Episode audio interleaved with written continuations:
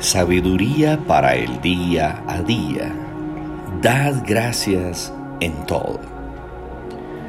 Dad gracias en todo porque esta es la voluntad de Dios para con vosotros en Cristo Jesús. Primera de Tesalonicenses 5:18. Ser grato es aprender a reconocer que Dios en su gracia nos ha dado regalos y dones que nunca podríamos alcanzar ni merecer. Refleja un reconocimiento de la increíble misericordia que continuamos recibiendo de la mano del Señor. La gratitud hacia Dios nos mantiene en una buena comunión con Él. La palabra nos recuerda quiénes somos y lo que realmente merecemos. Por esto debería ser fácil vivir y hablar con un corazón agradecido.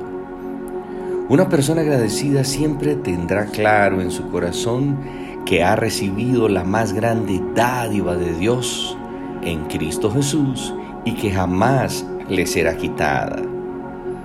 Cuando desviamos la mirada de Dios y nos enfocamos en las carencias, aparece la amargura en el corazón porque comenzamos a compararnos con otros en referencia a las bendiciones recibidas.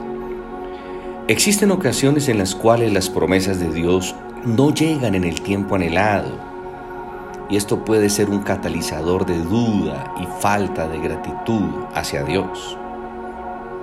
La falta de gratitud nos hará caer constantemente en queja y pone la mirada en las circunstancias.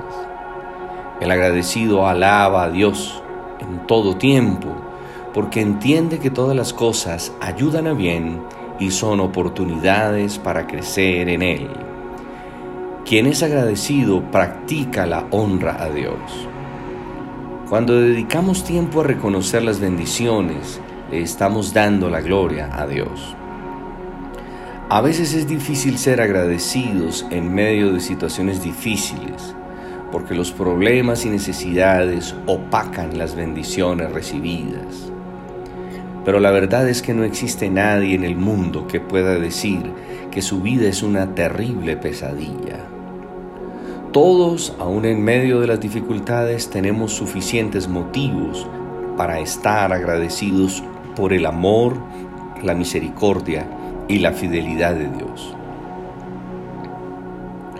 Desde el momento en que abrimos los ojos somos bendecidos porque a Dios le plació regalarnos un día más esta bendición se llama vida. Quizás no tenemos todo lo que queremos tener, pero quizás tampoco merecemos todo lo que tenemos.